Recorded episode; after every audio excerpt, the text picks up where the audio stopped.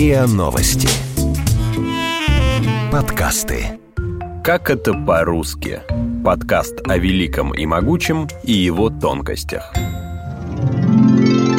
Присесть и закончить. Что такое эсхрофемизм и зачем он нужен?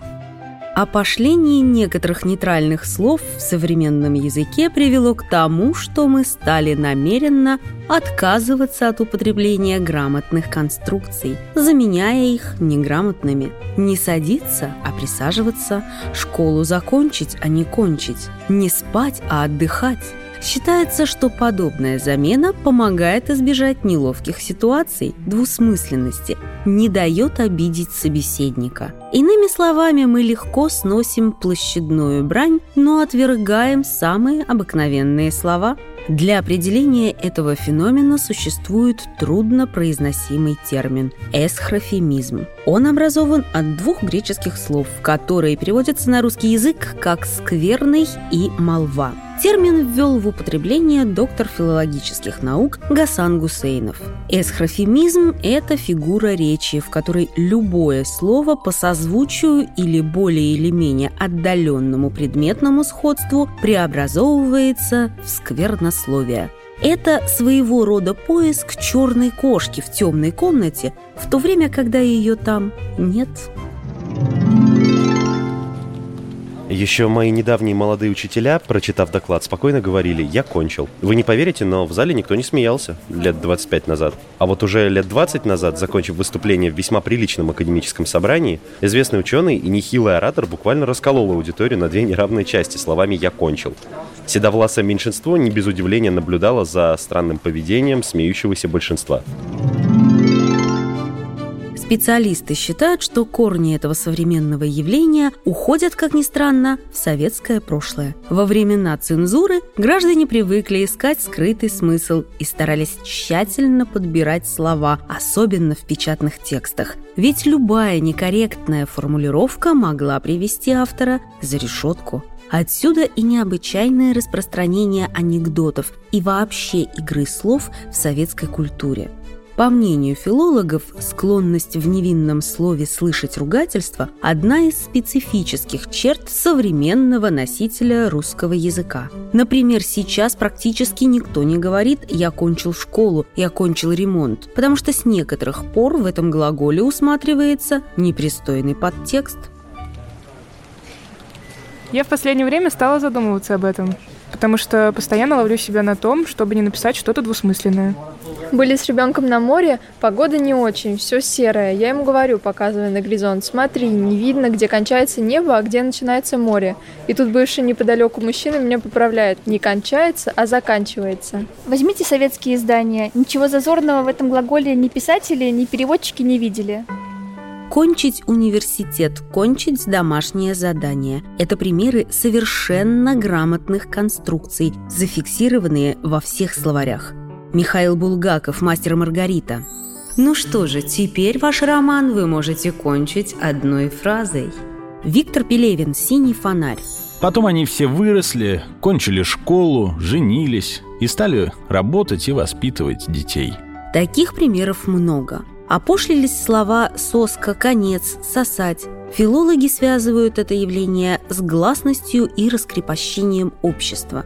Для обсуждения ранее табуированных тем потребовались корректные слова, которые заменили бы мат и медицинские термины. В итоге в массы хлынул подтекст многих привычных и безобидных выражений. Стоит отметить, что новые реалии коснулись не только русского языка. Например, в английском для обозначения пастуха все чаще используется слово «рустер», которое дословно переводится как «забияка», знакомое всем со школьной скамьи «кок», в компании мало знакомых людей употреблять не стоит. Также все реже используется слово «гей» в его первоначальном значении «веселый». Гасан Гусейнов считает, что мы рискуем превратить нынешнее поколение школьников в малограмотных неврастенников, для которых живая речь, чтение и письмо становятся передвижением по минному полю. Сначала вместо вместо запретного слова появился блин. А потом придется запретить глагол «блеять», опасается доктор филологических наук. Стоит отметить, что отказ от употребления изначально нейтральных слов наблюдается не только в рассуждениях на пикантные темы. Из суеверных соображений называть последнюю поездку крайней или «кушать», считая глагол «есть» грубым. Говорить о человеке, что он отдыхает, а ни в коем случае не спит.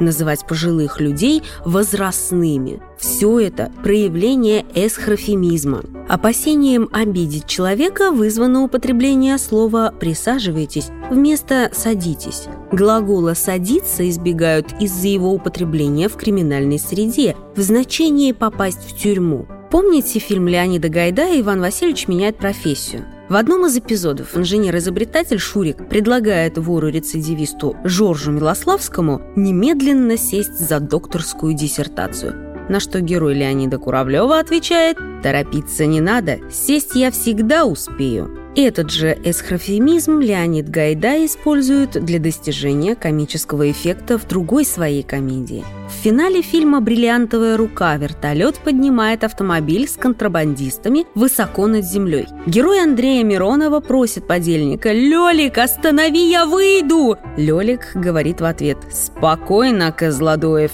сядем усе!» Обращение к гостю «присаживайтесь, пожалуйста» с точки зрения русского языка безграмотно. Приставка «при» обозначает в данном случае неполноту действия. Присесть – это опуститься на полусогнутых или согнутых ногах, сесть на короткое время или в недостаточно удобной позе. Можно присесть на корточки, присесть перед дальней дорогой, присесть на краешек стула. Говоря «присаживайтесь», мы предлагаем гостю либо сесть на короткое время, а потом поскорее встать и уйти, либо выполнить гимнастическое упражнение «согнуть колени». Такое предложение вполне уместно в тренажерном зале, но никак не в офисе. То есть, стараясь быть вежливым и заменяя глагол «садитесь» глаголом «присаживайтесь», можно наоборот обидеть собеседника. Кандидат филологических наук Ольга Северская. Мне как будто предупреждать, что я здесь ненадолго. Да и потом, почему я должна присаживаться, примостившись на краешке стула? Почему бы мне просто не сесть поудобнее и обстоятельно обо всем расспросить? Так что, с моей точки зрения, присаживайтесь, пожалуйста. Это печально известное, вас много, а я одна. Ну а с точки зрения клерков, самое что ни на есть вежливое обращение. Лингвисты советуют забыть о предрассудках, соблюдать языковые нормы и не думать о том, что подумает собеседник. Кончаю, страшно перечесть, стыдом и страхом замираю, но мне порукой ваша честь, и смело ей себя вверяю. Если бы Александр Сергеевич заботился о том, какие мысли придут в голову читателю его произведений, то письмо Татьяны Конегину за кончилось бы совсем другими словами. Вы слушали эпизод подкаста «Как это по-русски». Подписывайтесь на подкаст на сайте ria.ru в приложениях Apple Podcasts и CastBox. Комментируйте и делитесь с друзьями.